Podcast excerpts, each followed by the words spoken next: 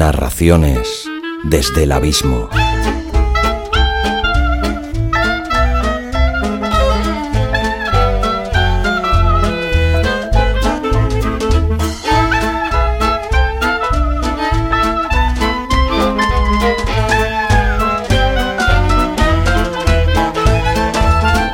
Hola, abismeras y abismeros. Os doy la bienvenida a Narraciones desde el Abismo, que hoy llega a su capítulo número 21. A los asiduos de este podcast, daros de nuevo las gracias por acompañarme programa tras programa y a los recién llegados, espero que este programa os seduzca y optéis por suscribiros y entrar en la familia Abismo FM.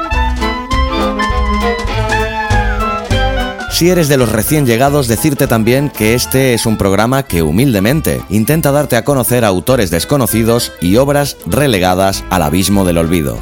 Si tienes una narración olvidada en un cajón o un disco duro, o conoces a alguien que la tiene, no dudes en ponerte en contacto conmigo en contacto Podrás ver tu obra narrada en formato audio relato en este podcast. Antes de empezar con el programa de hoy, quiero hacer notar que cumplo con mi promesa de hacer todo lo posible por suministraros una última dosis de narraciones desde el abismo para poder disfrutarla en este mes de agosto. Se trata del último relato de Raúl Laoz, que nos ha acompañado durante seis programas. El relato lleva por nombre Voces en el Ático, que da título también a su última antología de relatos homónima. Un relato más largo que los otros cinco que hemos tenido de Raúl, ideal para que lo podáis disfrutar estos días de vacaciones, si es que las tenéis, claro. Pero antes de que el propio Raúl te diga cuatro palabras sobre este apasionante relato suyo, te recuerdo que este podcast está patrocinado por mi curso online Podcasting para principiantes. Cómo crear un podcast paso a paso un curso serial de 10 capítulos en el que te enseño paso a paso y de forma muy sencilla cómo crear tu propio podcast. Te garantizo que tras estos 10 capítulos estarás sobradamente preparado para grabar y publicar tu ansiado podcast. Os invito a todos a que lo escuchéis y si os gusta, que os suscribáis. Entra en www.abismofm.com barra podcasting para principiantes. También puedes escucharlo en Apple Podcast, Evox, así como en la nueva y flamante aplicación Podcast de Google y por fin también lo puedes escuchar, así como todos mis demás podcasts, en Spotify. Ha costado, pero al fin podrás encontrarme allí. Busca Abismo FM y hallarás todos mis capítulos. Dicho esto, y sin más preámbulos, os dejo con Raúl Laoz.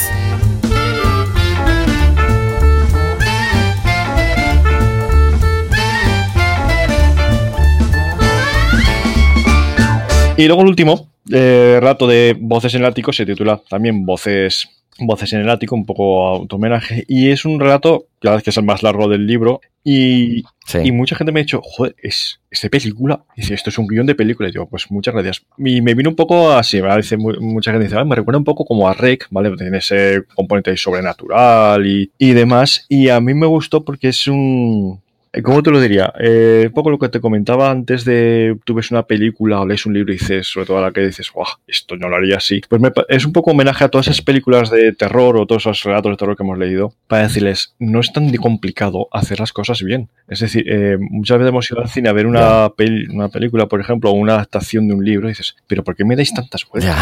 Una de las cosas que explico en clase, otro de los leitmotivs que mis alumnos sacan hasta las narices de mí por decírselo, es el mostrar y no decir. No me digas, por ejemplo, en un escrito, eh, Carla tenía, tenía miedo. No me digas que tenía miedo, porque el miedo pues, es una palabra abstracta que para mí significa una cosa y para ti significa otra y para nuestro vecino y la persona que tenemos enfrente significa otra cosa. Di cómo muestra el miedo. Pues di que tenía las manos sudando, tenía un escalofrío, lo típico, un escalofrío por la espalda, no paraba de juguetear con un molly. Muéstrame ese miedo.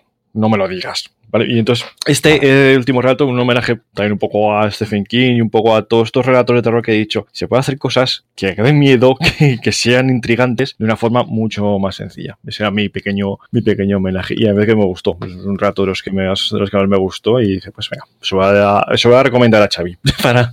A mí, si te soy sincero, también ha sido de los que más me ha gustado y estoy totalmente de acuerdo. Es que es muy, extrapolable al, formato cinematográfico. Totalmente de acuerdo. ¿eh? Sí, sí, es lo que te digo. Mucha gente me ha dicho, esto es para llevarlo a una la película. Y digo, pues nada, a ver si te oye desde Hollywood o te oye, o sea, los de A3 Media aquí o, alguna productora y, y, me quieren comprar la idea. Hollywood o A3 Media no, pero yo soy realizador audiovisual. Sí, sí, con Hollywood, madre mía, después de, algunos, de algunas cosas que han hecho, de algunas adaptaciones de libros, pero bueno, a ver, que no, que no vamos a hacer. Tampoco, a ver, también es una cosa que yo a veces discuto con, con gente, por ejemplo, cuando hicieron la trilogía del Señor de los Anillos, digo, oye, pues han dejado un montón de cosas, tío, pero vamos a ver, es que hay que diferenciar. Una cosa es el lenguaje cinematográfico y otra cosa es el lenguaje literario. No puedes meter todo porque el lenguaje, eh, el lenguaje cinematográfico es un lenguaje visual, es un lenguaje de la hora. No puedes meter, por ejemplo, ¿te has leído tú los Anillos? No sé si te los has leído o no. Sí, me he leído los libros y me he visto las películas. Un buen friki como yo.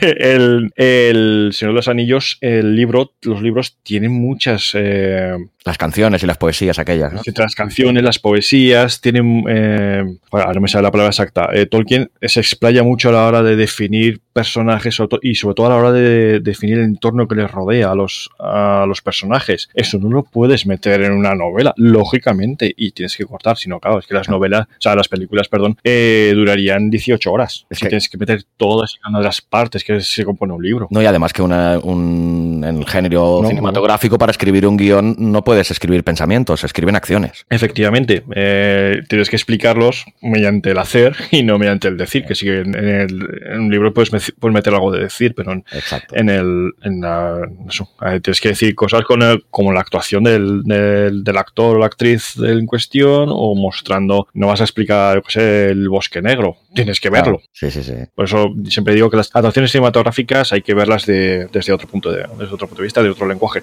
que no es ni malo ni peor que el de los libros, es otro lenguaje, es distinto. Voces en el ático. Carlos decidió que debería comprarse un traje de agua para la moto. Sintió algo de frío cuando por fin se subió a la puerta del garaje y pudo entrar. Su casco azul no tenía pantalla y se había mojado hasta la cara. Fue directo a su pequeña plaza, situada en una esquina del sótano menos dos de la casa que estaba enfrente de la suya, en pleno barrio gótic de Barcelona. Se sacudió el pantalón de pana y la camiseta amarilla, pero ambas prendas decidieron seguir pegadas como garrapatas a su cuerpo. La lluvia, colándose por las grietas de la pared, empezaba a hacer diminutas charcas en los numerosos agujeros del suelo del aparcamiento, pero no podía pagarse nada mejor. Carlos quería vivir cerca de su trabajo, en el aeropuerto del Prat, pero el sueldo de un dependiente del fast food Tinos no podía estirarse más.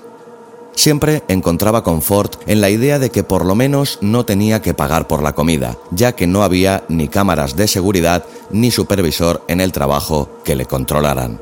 Pero al momento se sentía desgraciado, puesto que Malena ya no le esperaba en casa desde hacía tres meses. Se querían, pero la vida les dio horarios distintos durante los siete días de la semana, durante meses, durante un año y 58 días. De los fluorescentes que tenía encima de su cabeza, uno no funcionaba y el otro, quizá por simpatía, la humedad o la vejez, quiso acompañarlo en ese preciso momento. Volvió a maldecir su suerte cuando vio algo fugaz. Apretó con fuerza los párpados y cuando los abrió de nuevo, la visión que había tenido ya no estaba pero si hubiera alguien al lado suyo, le habría contado que dos ojos enormes, blancos como los de un niño asustado y con un iris negro, le habían estado observando desde el interior del coche de su vecino. Se revolvió el pelo, tanto para quitarse el agua de la cabeza como la extraña alucinación y colocó la pata de cabra, aunque con tan mala suerte que cayó en uno de los múltiples socavones del garaje y casi se le cae encima. Ya se había quejado varias veces al propietario de la plaza, pero siempre le respondía lo mismo. No hay dinero, infiel. Para Carlos, Baraz era árabe, musulmán o marroquí, a pesar de las veces que éste le había dicho que era descendiente de persas. Movió un poco la moto para que no descansara sobre un agujero y salió del garaje con paso más rápido de lo habitual, con un pequeño escalofrío que le recorría la columna, aunque lo achacó a estar calado. Puso su chaqueta a modo de paraguas y cruzó la calle hacia su casa. Tuvo que pedir permiso para poder subir las escaleras hacia su portal, puesto que los seis pandilleros latinos de siempre se habían sentado allí para protegerse de la lluvia y fumar porros.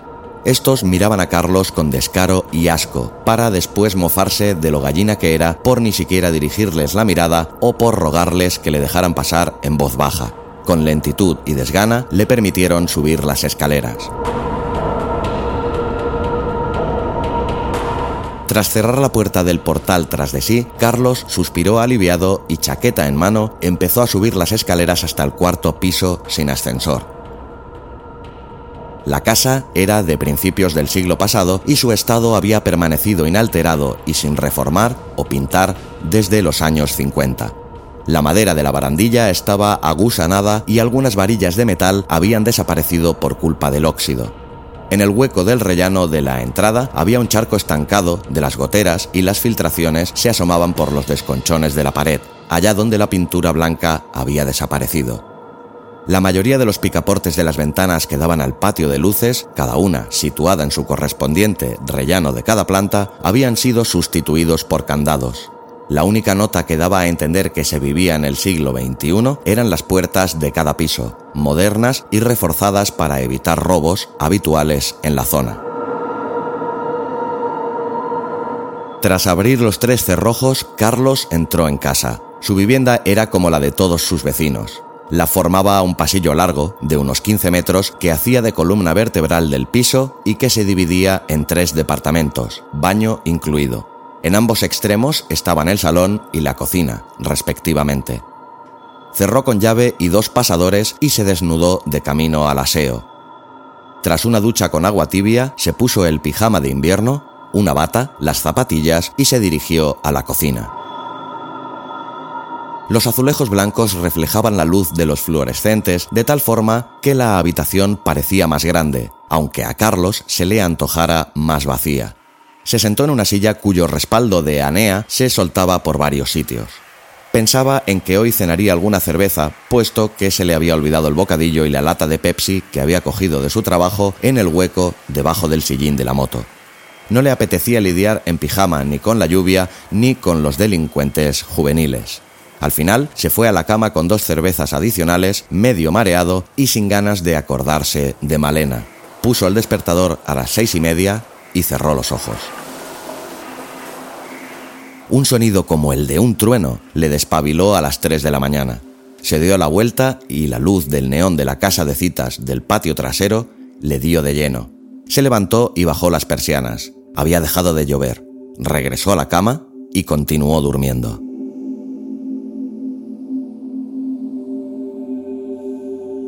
Se sorprendió a la mañana siguiente cuando, al salir por la puerta de su piso, vio a su delgada y cuarentona vecina en el portal de enfrente hablando con un mosu. Ella le señaló mientras le hablaba con un afectado acento cantonés. Hola, Carlos. Hola, Ley. ¿Qué pasa? preguntó mientras se asomaba hacia el descansillo para ver el jaleo que había formado en el rellano entre algunos vecinos y agentes del SAMUR. Buenos días, interrumpió el agente a Ley cuando estaba a punto de abrir la boca. Usted es Carlos Viano, ¿verdad? Eh, sí. Permita que le haga unas preguntas. ¿Oyó o vio algo extraño ayer por la noche alrededor de las 4 de la mañana? Pues no, eh, la verdad. ¿Sucede algo? ¿Conocía a alguno de los chicos que me comenta su vecina que suelen quedarse en la entrada de la vivienda? Los latinos, me refiero. No, agente. Nunca suelo cruzar una palabra con ellos. ¿No lo oíste ayer, Carlos? El Mosu suspiró por la intromisión de la vecina. ¿El qué, Ley? Al vecino de arriba. Dio un golpe grande en el suelo, así. ¡Pum! Hizo un gesto con las dos manos como si aplaudiera. Ni sabía que había alguien viviendo en el ático, pensaba que estaba deshabitado. El agente iba a reprender a Ley por la intromisión cuando fue llamado por radio para que se personara en la entrada. ¿Va a trabajar ahora, señor Viano? Este asintió con la cabeza. Muy bien, uno de estos días pasaremos a hacerle unas preguntas. Buenos días.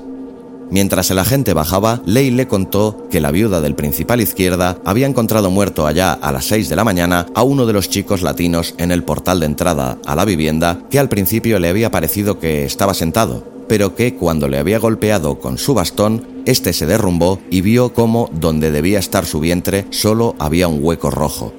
Como último detalle escabroso le contó que se podía ver su columna vertebral perfectamente. Visiblemente asqueado, Carlos se despidió sin mucha educación y bajó esquivando al resto de vecinos, todos ancianos, que estaban asomados al hueco de la escalera, cautivados por el interés, el morbo o las dos cosas.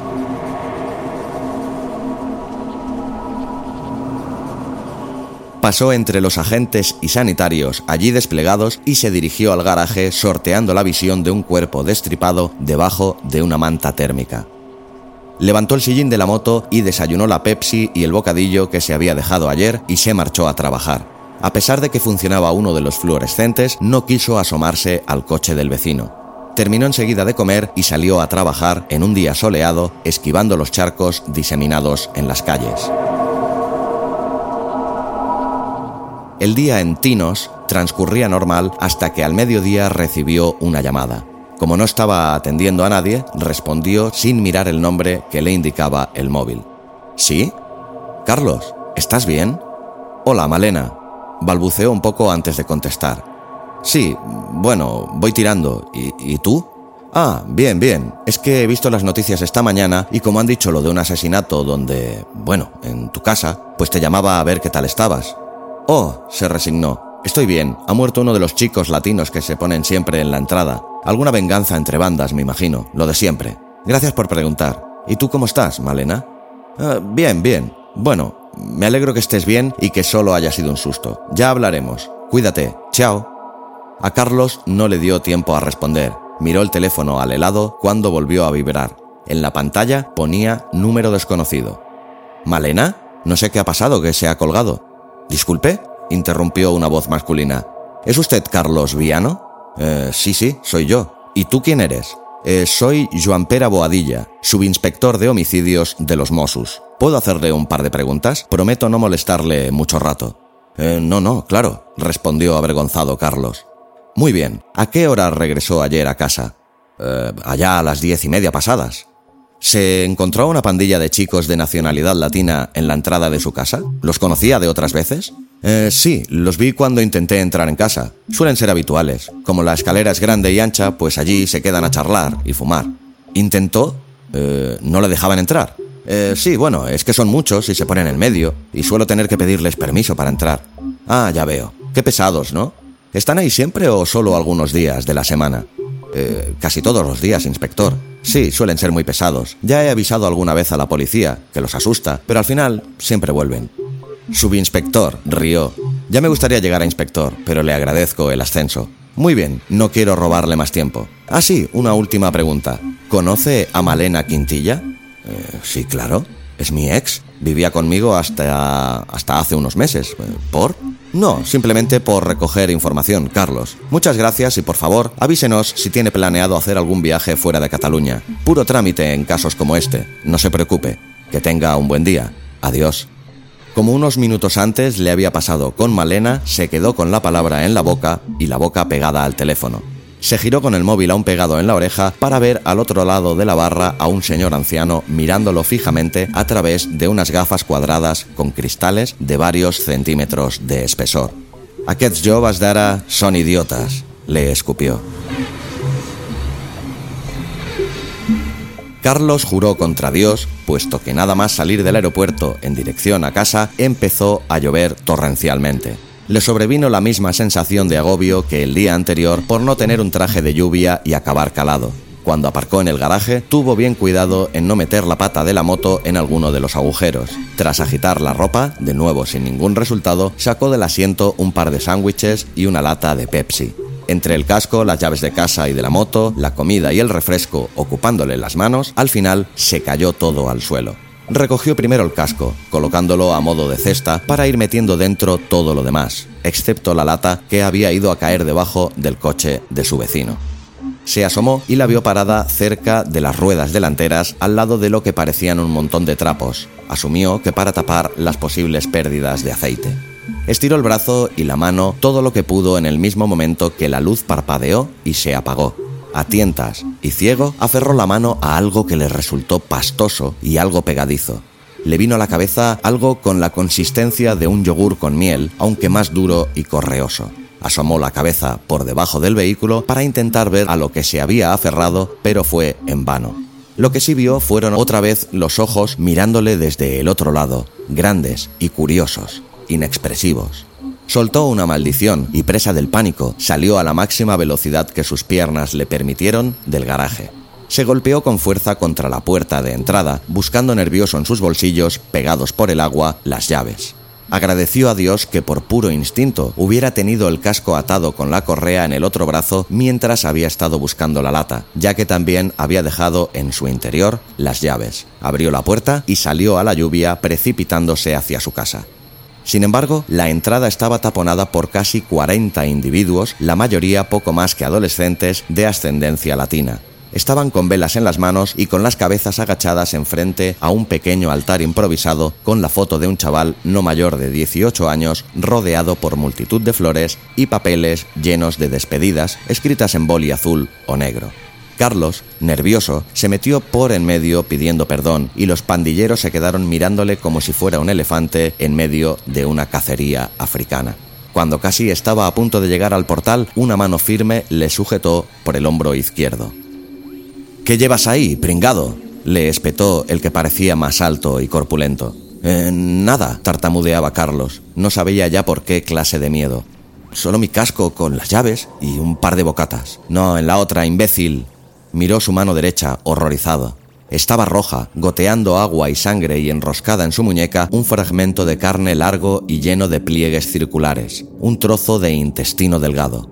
Apoderado por el pánico, ni se había percatado de que tenía enganchado ese horror. Alguno de los allí presentes gritó mientras le señalaban acusadoras y antes de que Carlos se diera cuenta ya le estaban sujetando entre cuatro. El más fuerte, que parecía el líder del grupo, desplegó lentamente, a propósito, una navaja de unos 15 centímetros de longitud de hoja con varias muescas y símbolos. Hijo de la gran puta, dinos ahora mismo qué pasa aquí y por qué le hiciste eso a nuestro hermano Diego, o juro por la gran concha que te saco las tripas aquí mismo. Carlos notó la punta empezando a clavarse justo debajo del esternón cuando un grito surgió de entre la muchedumbre. ¡Putos! ¡Que vienen los Mossus!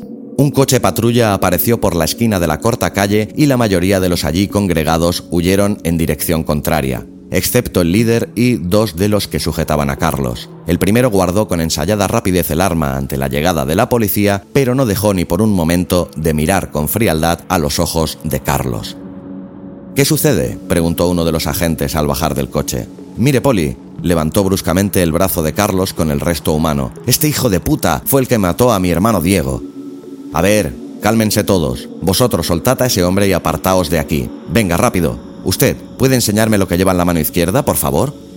Los siguientes momentos fueron solo flashes de recuerdos para Carlos. La llegada de sanitarios, de más policía, la banda increpándole desde dos calles más arriba, un agente retirándole con unas pinzas el terrible brazalete sanguinolento y de ir escoltado hacia el garaje. Empezó a tener algo de control sobre sí mismo cuando estaba de pie, al lado del subinspector Boadilla, a escasos metros del coche de su vecino, mientras agentes y sanitarios empezaban a sacar restos orgánicos de debajo del vehículo. La realidad le golpeó con tanta fuerza que vomitó todo lo que había en su estómago sobre el pavimento roto del garaje. Calma, calma, es normal, tome un par de pañuelos. Por cierto, ¿le importaría dejarme las llaves de su apartamento? ¿Perdone? preguntó Carlos confundido. Eh, hemos pedido registrar su piso al juez de guardia y en breve nos dirá que sí. Es solo por acelerar el proceso. Sonrió. Bueno, yo... yo... podría ir con usted. No me encuentro bien aquí, la verdad. Por supuesto. Vamos. Haciéndole un gesto de acompañamiento salieron a la calle tomada por un cordón policial, vecinos cotillas, pandilleros increpándole y las primeras cámaras grabando subió con otro agente y el subinspector hasta su apartamento mientras percibía cómo los otros residentes vigilaban detrás de las mirillas de sus respectivas puertas. De repente, la agente cogió la radio y se dirigió al subinspector. Señor, no hemos encontrado todavía ningún registro que indique quién es el dueño de la plaza. La puerta de enfrente del piso de Carlos se abrió y una mujer china salió disparada de allí aspeando los brazos como si su respiración fuera en ello. Yo conozco dueño, sí, es Baraz, no sé qué, me alquiló la casa mía, sí, tome, tengo contrato. Gracias, se sorprendió la policía mientras recogía el papel que había aparecido casi por arte de magia en las manos de Ley. ¿Puedo quedármelo unos minutos mientras comprobamos el nombre? Sí, pero devuelva pronto, ¿eh? Boadilla miró a Carlos como si necesitara pellizcarlo para saber que no estaba soñando esa situación tan bizarra. Eh, sí, claro, enseguida se lo devolveremos, respondió el subinspector. Karma, haz una copia en el furgón y se lo traes a la señora cuanto antes, ¿de acuerdo? La agente afirmó mientras Boadilla y Carlos entraban en el apartamento. Ley los seguía con la vista.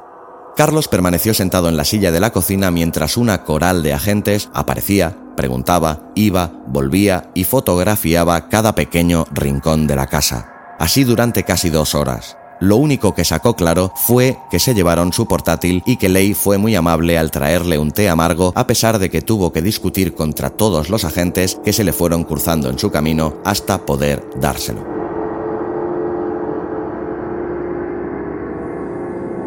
Bien, Carlos, le dijo el subinspector antes de marcharse. Todo está correcto. Te devolveremos el ordenador cuando transfiramos los datos del disco duro, en dos o tres días como mucho. Mientras tanto, te aconsejo que descanses. Pídete unas vacaciones en el trabajo y si sales a la calle, ten cuidado, sobre todo con esos pandilleros. ¿De acuerdo? Sí, claro, subinspector. Eh, buenas noches. Cerró la puerta con desgana, se duchó y se tumbó desnudo encima de la cama. Se durmió incluso antes de pensar en Malena.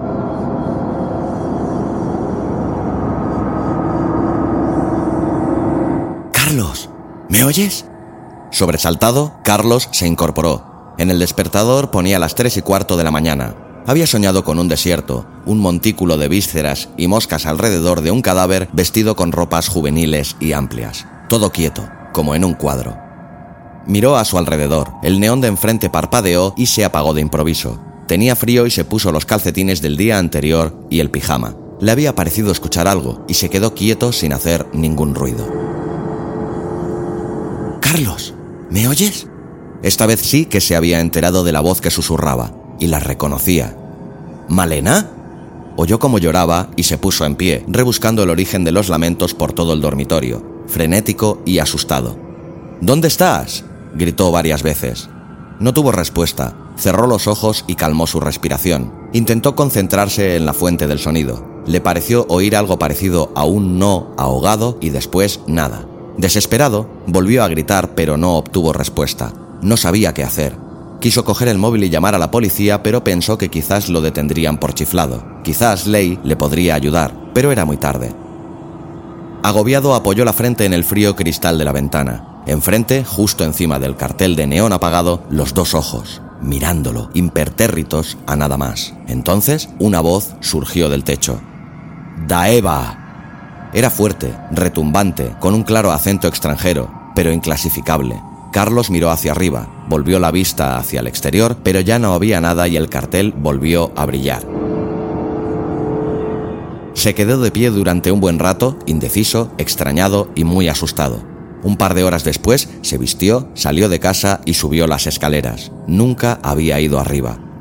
La luz del rellano no funcionaba allí. La ventana al patio de luces estaba tapiada y había una única puerta en el ático. Estaba ahí, plantado, cuando decidió llamar al timbre. No funcionaba. Golpeó la madera, pero no obtuvo respuesta. Repitió la acción, con el mismo resultado. Cansado y confuso, bajó hacia su casa cuando una figura delgada surgió de las sombras y se interpuso en su camino. ¿Qué pasa, Carlos? He oído golpes y voces. Se sobresaltó al ver a Ley en bata saliendo como una exhalación de su piso. Hola, Ley, perdona si te he despertado. No, no, tú pasa y habla conmigo con un té. Agradecido, entró al interior de la casa de Ley, sobrecargada con decoración de colores chillones y fotos de antepasados y familiares. Sentado en la silla de la cocina enfrente de su vecina y con un té caliente, decidió sincerarse y contarle todo lo que realmente le había pasado. Tú estás algo loco, fue lo primero que le respondió Ley con una sonrisa. Pero algo sí es verdad. Yo creo haber escuchado un llanto y una voz del piso de arriba. Gracias, Ley. Pensaba que ya estaba perdiendo la cabeza por completo. Por cierto, qué raro que solo haya una puerta en el ático, ¿no? El dueño compró las dos casas y las juntó en una. Ah, sí. ¿Quién es? ¿Lo conoces? Sí, claro. ¿Tú también? Es Baraz. Es dueño de casi tres manzanas de pisos. Muy rico y muy agarrado. Acompañó la última palabra con un gesto exagerado de cerrar el puño que hizo reír a los dos. Tras las risas, Carlos se puso cabizbajo. La realidad volvió a asumir sus pensamientos en la negrura. ¿Y ahora qué hago? ¿Llamo a la policía? Me tomarán por chiflado. Sí, tú chiflado, pero llama. Pero no digas nada más excepto que oíste voces de arriba, de hombre y de mujer. Déjalo a ellos. Sí, ¿de acuerdo? Mira qué hora es. Tengo que ir a abrir la tienda. Tú quedarte si quieres. No, gracias. Eh, voy a llamar al trabajo, que me deben aún días del año pasado, y después al subinspector, a ver qué puede hacer. Gracias de nuevo, Ley. Con un abrazo se despidieron los vecinos en el rellano. Carlos cumplió lo dicho a pesar de las quejas de su jefe por avisarle tan tarde y Boadilla le prometió que se pasaría por allí a lo largo del día para investigar. Después se metió en la cama y soñó nada. Oyó fuertes golpes en la puerta. Entraba poca luz por la ventana del dormitorio, las nubes tapando el escaso sol. En su muñeca el reloj daba las 7 menos cuarto de la tarde. Se limpió la comisura de los labios con el dorso de la mano y ojeó a través de la mirilla. Era Boadilla, con un paquete en la mano. Hola, subinspector. Masticaba las palabras mientras la abría. Mm, perdone, pero es que estaba durmiendo y no me había dado cuenta. No se preocupe, respondió afable. Entiendo que no estés pasando por tu mejor momento, Carlos. Eh, ¿Puedo pasar? sí, sí, por supuesto. ¿Quiere un café? Yo necesito uno ahora mismo. Eh, no, no, gracias. Pero te acompañaré a la cocina de todas formas. Dime, siguió hablando mientras Carlos preparaba la cafetera. ¿Has escuchado algo más desde ayer? ¿Alguna voz de arriba o algo así? Pues no, también es cierto que me he quedado dormido como un tronco, como ya le he dicho, y no me he enterado de nada. Ya, ya, claro. Ah, antes de que se me olvide que soy muy despistado. Toma, puso el paquete envuelto en cartón con el sello de la policía. Tu portátil, ya lo hemos revisado y está todo correcto. Claro, eh, ¿qué esperaba?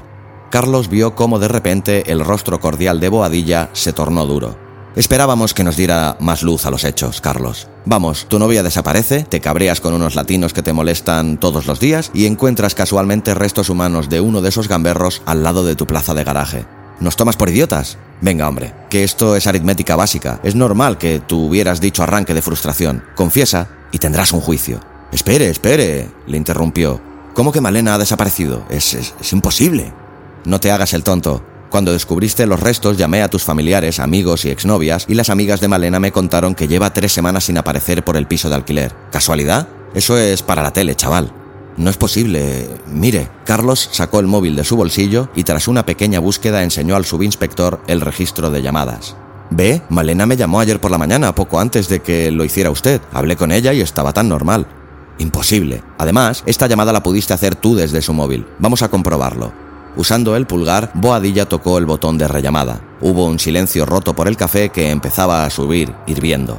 El subinspector le hizo un gesto brusco para que apartara la cafetera del fuego. Carlos obedeció mientras el policía se ponía en pie y salía corriendo hacia el dormitorio con el joven detrás. Se oye aquí, joder. Carlos, ¿dónde está el teléfono y dónde está Malena? Le juro que no lo sé. Yo solo le digo lo que oí la pasada noche y que ayer por la mañana hablé con ella. Créame. Carlos estaba visiblemente afectado y Boadilla sacó la pistola de la funda. Sin apuntarle, empezó la búsqueda. El teléfono dejó de sonar y volvió a rellamar. Joder. Ahora miró hacia arriba. Viene del ático. Las llaves de arriba, chaval. Se lo he dicho, gritó Carlos. No tengo que ver con nada de lo que pase allá arriba. No tengo llaves, ni sé dónde está Malena, ni nada. Solo sé que la oí ayer por la noche. Me estás mintiendo, chaval. Lo noto. Date la vuelta. Quedas arrestado. Carlos intentó resistirse, pero la experiencia y mayor fuerza del subinspector hizo que éste al final le pusiera las esposas. Lo colocó delante de él y cuando iban hacia la puerta de entrada se apagaron las luces de la casa. No, no, sollozó Carlos. Boadilla se le acercó para preguntar qué sucedía cuando él también lo vio. Al otro lado del pasillo, en la cocina, encima de la mesa. Un par de ojos grandes, abiertos, se movían rítmicamente de un lado a otro de la mesa, pero sin dejar de observar a los dos hombres. El subinspector notó que las piernas le temblaban y cómo empezaba a tener escalofríos. Sin decir ni una palabra, cogió a Carlos de las esposas y empezó a tirar hacia él. Ambos caminaron hacia atrás, despacio, los ojos bajaron del tablero y se oyó el rugir de la madera al destrozarse, muy probablemente, la vieja silla de Anea. Los dos echaron a correr hacia el dormitorio. Una vez allí, cerraron la puerta y el subinspector la atrancó con la mesilla. Al otro lado se oían arañazos en el pasillo como si unas tijeras estuvieran rascando el grés del suelo. Ayúdame con la cama, Carlos. ¿Cómo? Si tengo las manos atadas, joder.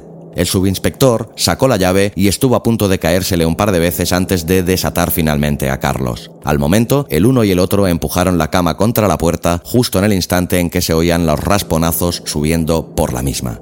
¿Qué coño es eso, Carlos? ¿Qué coño es eso? No lo sé, hostias. Lo he visto varias veces, pero siempre he huido o ha desaparecido, pero es que ahora... Joder, joder.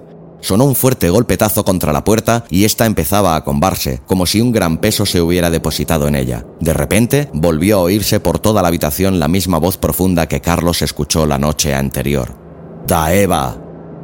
Los ruidos cesaron y la madera volvió a su estado normal. Los hombres se miraron entre sí y al minuto encontraron el valor para colocar de nuevo los muebles en su lugar y abrir la puerta. La luz regresó a las bombillas del pasillo y la cocina suficiente para ver un rastro de seis surcos en las baldosas del corredor y los restos destrozados de lo que hace poco rato era una silla. Carlos volvió la vista para ver las mismas seis muescas en la puerta del dormitorio. Con paso calmo y sin decir una palabra, se dirigieron hacia la cocina. Cuando estaban a mitad de recorrido, un fuerte golpe les sobresaltó. ¡Eh! ¿Qué pasa ahí? Carlos, ¿tú bien? He vuelto a oír la voz de arriba. ¡Ábreme, por favor! El joven suspiró y dejó entrar a Ley. Los tres estaban de pie en distintas paredes de la cocina. Carlos les había preparado café, pero a todos les pareció grueso y áspero. Boadilla tuvo que sujetar su tazón con las dos manos para evitar el temblor que le recorría todo el cuerpo. Ley, más cercana al pasillo, no dejaba de mirar el rastro de lo que por ahí había pasado, incrédula ante la historia, pero con la prueba delante de ella. Carlos miró el fondo de su taza y solo veía negro la dejó en la encimera, tomó aire y se dirigió a los presentes. Voy a subir. Cogió un cuchillo cocinero sin estrenar de una de las baldas y pasó por delante de las otras dos figuras que mudas lo miraron con extrañeza. No reaccionaron hasta que oyeron abrir la puerta de la entrada. Está chiflado. No puedes, Carlos. Le gritaba Ley mientras este empezaba a subir las escaleras. No sabes lo que hay en el ático. Diga usted algo, agente.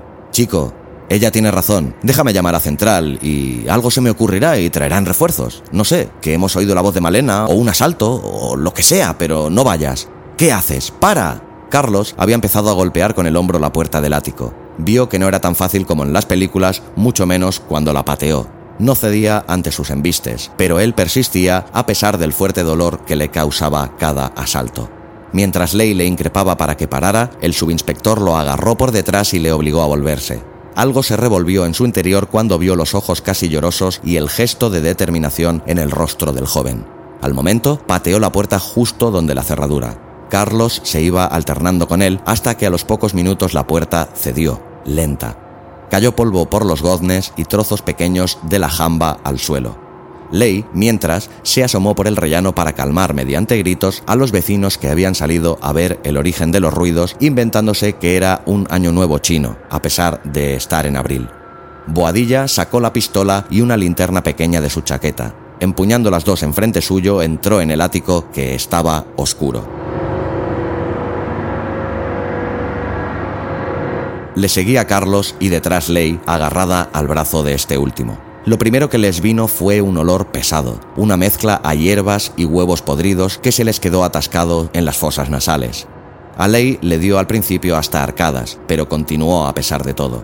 El pasillo tenía el papel de las paredes rasgado y roto, un antiguo desfile de flores que ahora parecían haberse marchitado. No había muebles y las puertas de las tres habitaciones tenían símbolos extraños pintados en rojo en cada una de ellas.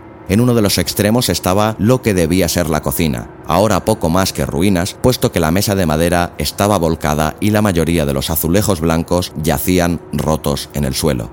Se asustaron cuando la luz de la linterna saltó al otro lado del pasillo. Había tres figuras alineadas en el extremo, inmóviles.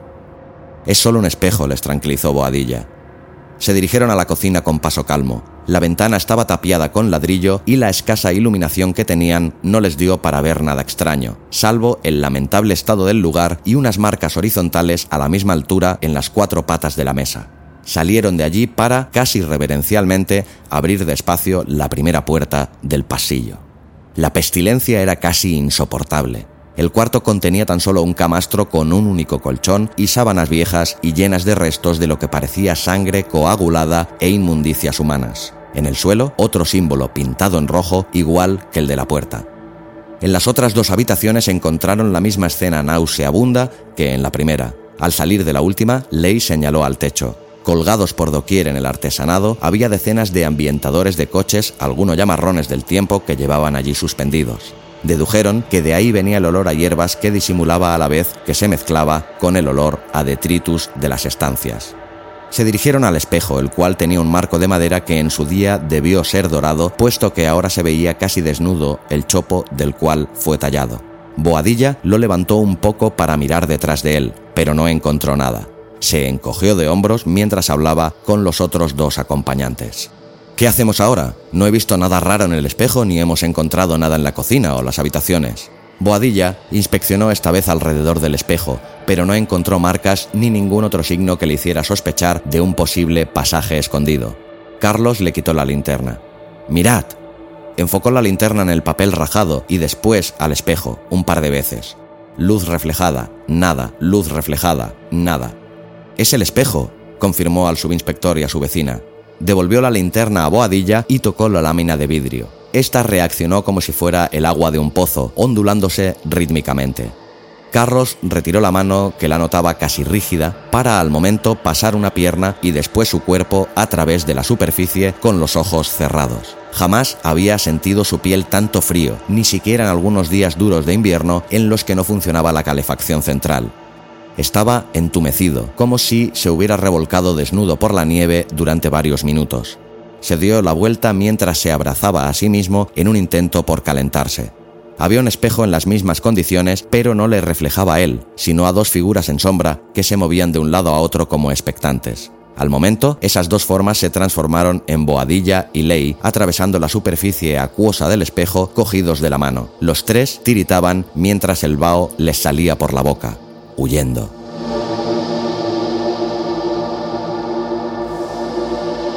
El subinspector elevó la luz para ver un reflejo helado del mismo lugar por el que habían estado minutos antes. Estalactitas de hielo colgaban del papel roto por las paredes y en el techo había jaulas para pájaros de metal, todas deshabitadas, salvo por la escarcha que las recubría.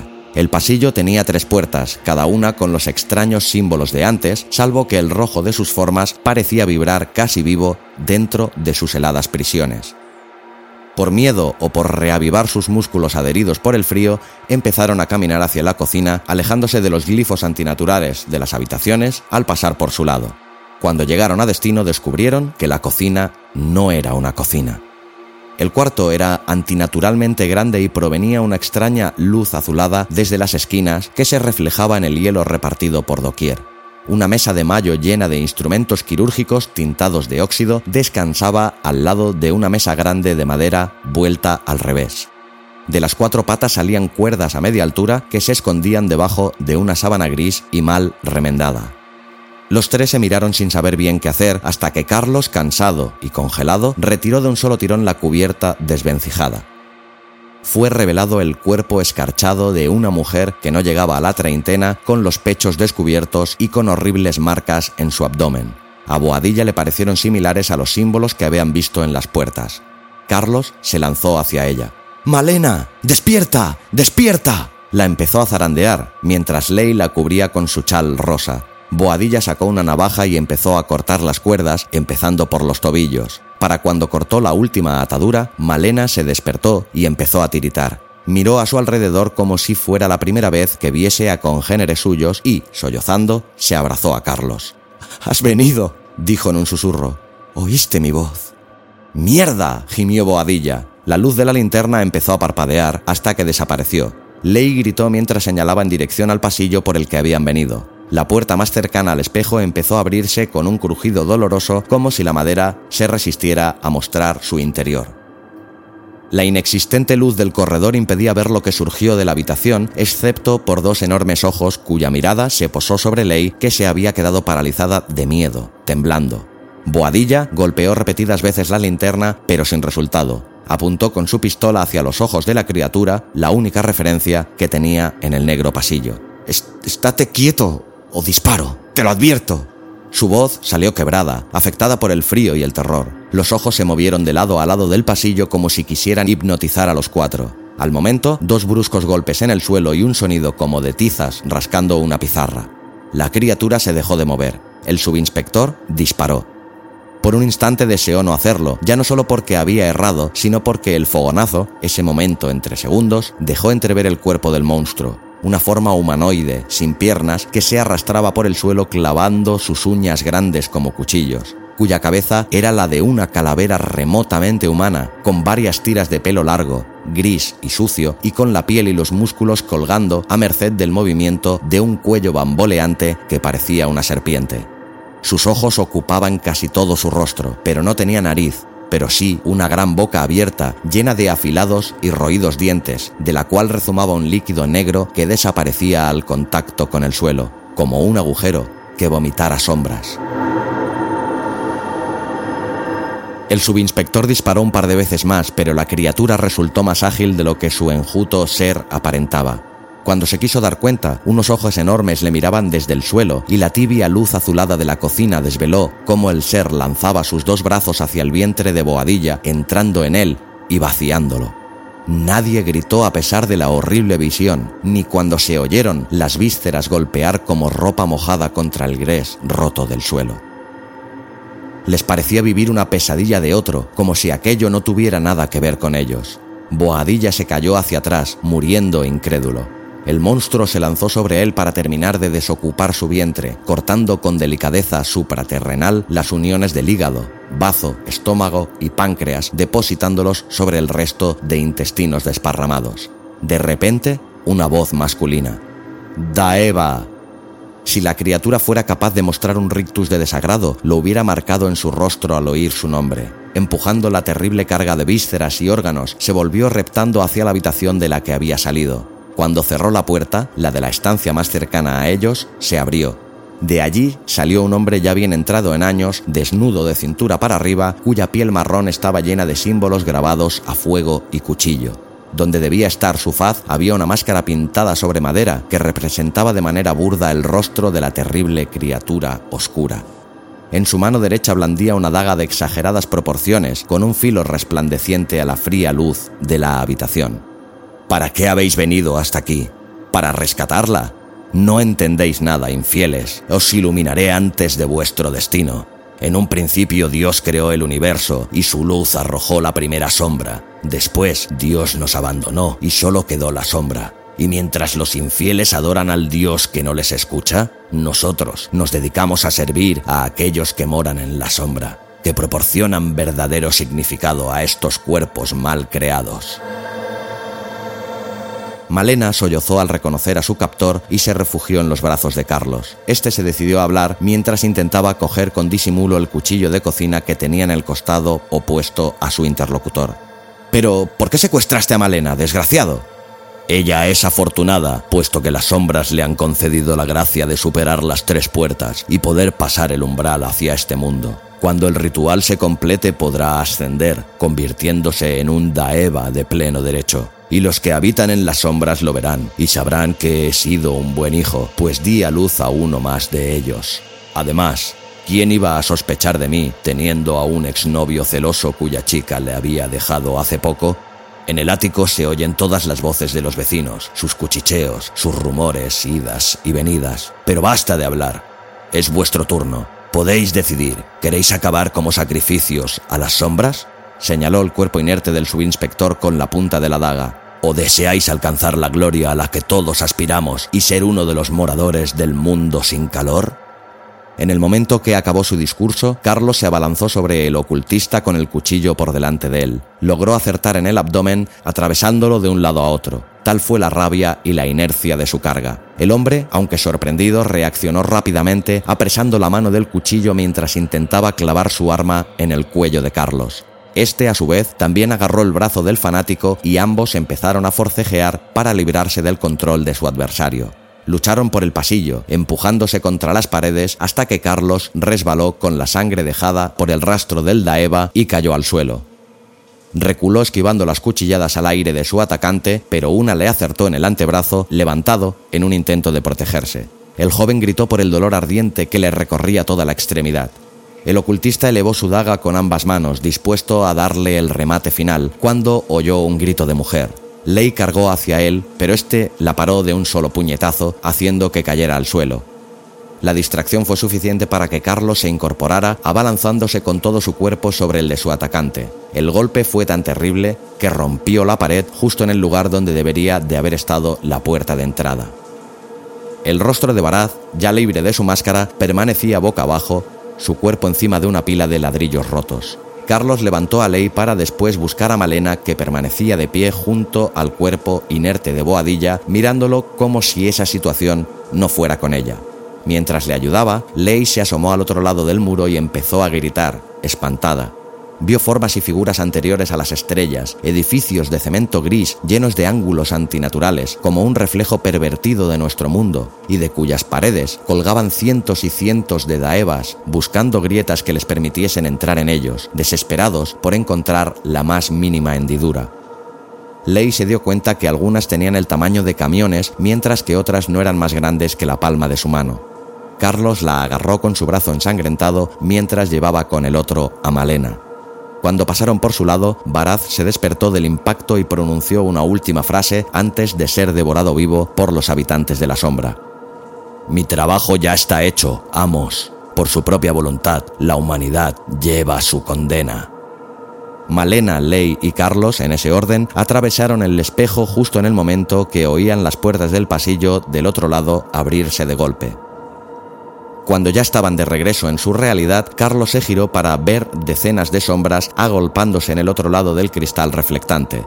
Sin pensarlo dos veces, y a pesar del dolor de la herida, arrancó el marco de la pared y tiró el espejo al suelo. Este se hizo añicos con un grito no humano que los estremeció aún más. Salieron corriendo del ático y cerraron tras de sí la puerta desvencijada. Exhaustos y helados, se miraron entre ellos y Carlos y Ley se echaron a llorar abrazándose. Después, cada vecino se metió en su casa.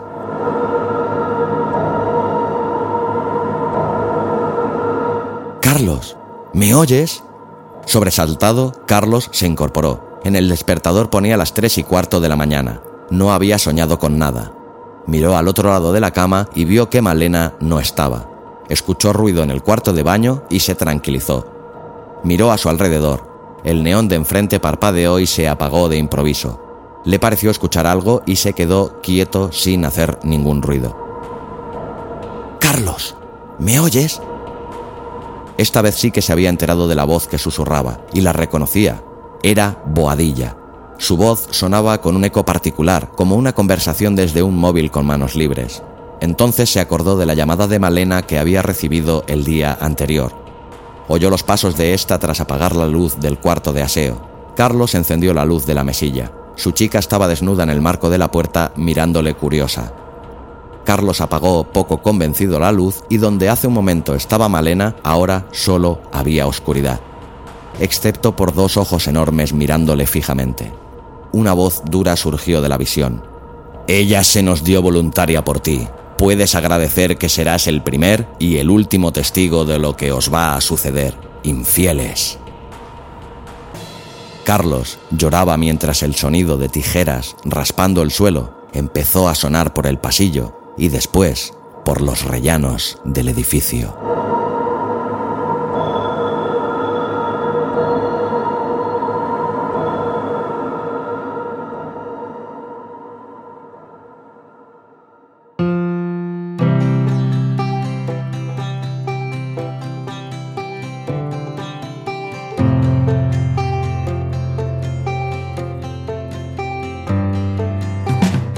Hola de nuevo a todos. Espero que os haya gustado Voces en el Ático. Si es así, no dudes en hacérmelo saber con un comentario, preferiblemente en el blog, o una reseña y darle a las 5 estrellas en Apple Podcast o comentario y corazoncito en iVoox.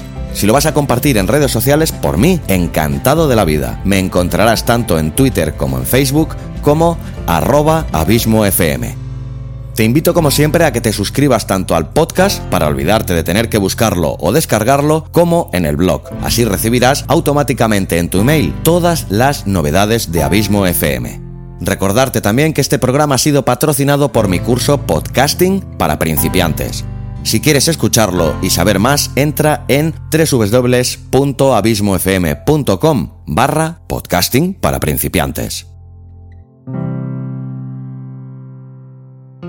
Pues bien, abismeras y abismeros, esto es lo que ha dado de sí este vigésimo primer capítulo y esta primera temporada de Narraciones desde el Abismo. Un programa para amantes de la literatura, ávidos de conocer nuevos autores y voces. Si te ha gustado, espero que sepas que, si lo quieres, esta es tu casa.